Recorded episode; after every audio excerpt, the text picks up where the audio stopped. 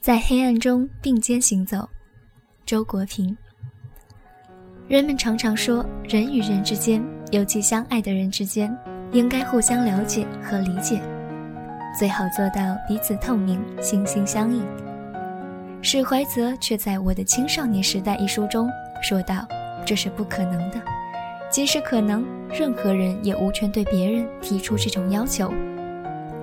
不仅存在着肉体上的羞耻。”而且还存在着精神上的羞耻，我们应该尊重它。心灵也有其外衣，我们不应脱掉它。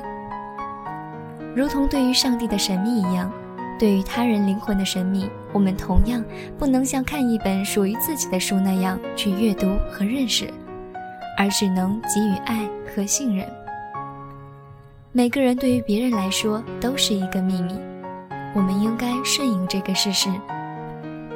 相爱的人们也只是在黑暗中并肩行走，所能做到的，仅是各自努力追求心中的光明，并互相感受到这种努力，互相鼓励，而不需要注视别人的脸和探视别人的心灵。读着这些精彩无比的议论，我无言而折服，他们使我瞥见了释怀泽的敬畏生命伦理学的深度。凡是有着深刻而丰富的内心生活的人，必然会深知一切精神事物的神秘性，并对之充满敬畏之情。史怀泽就是这样的一个人，在他看来，一切生命现象都是世界某种神秘的精神本质的显现。由此，他提出了敬畏一切生命的主张。在一切生命现象中。有以人的心灵生活最接近世界的这种精神本质，因而他认为，对于敬畏世界之神秘本质的人来说，敬畏他人的精神本质乃是不言而喻的事情。以互相理解为人际关系的谷地，其根源就在于不懂得人的心灵生活的神秘性。按照这一思路，人们一方面非常看重别人是否理解自己。甚至公开索取理解，至少在性爱中，索取理解似乎成了一种最正当的行为，而指责对方不理解自己，则成了最严厉的谴责。有时候还被用作破裂前的最后通牒。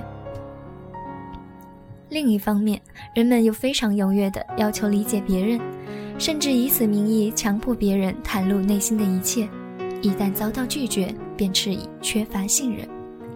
在爱情中，在亲情中，在其他较亲密的交往中，这种因强求理解和被理解而造成的有声或无声的战争，我们见得还少吗？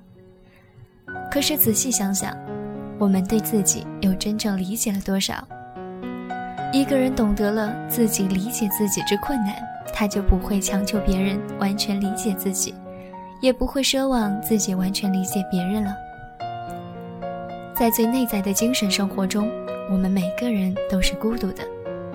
爱并不能消除这种孤独，但正因为由己及人的领悟到了别人的孤独，我们内心才会对别人充满最诚挚的爱。我们在黑暗中并肩而行，走在各自的朝圣路上，无法知道是否在走向同一个圣地。因为我们无法向别人，甚至向自己说清心中的圣地究竟是怎样的。然而，同样的朝圣热情使我们相信，也许存在着同一个圣地。作为有灵魂的存在物，人的伟大和悲壮，尽在于此了。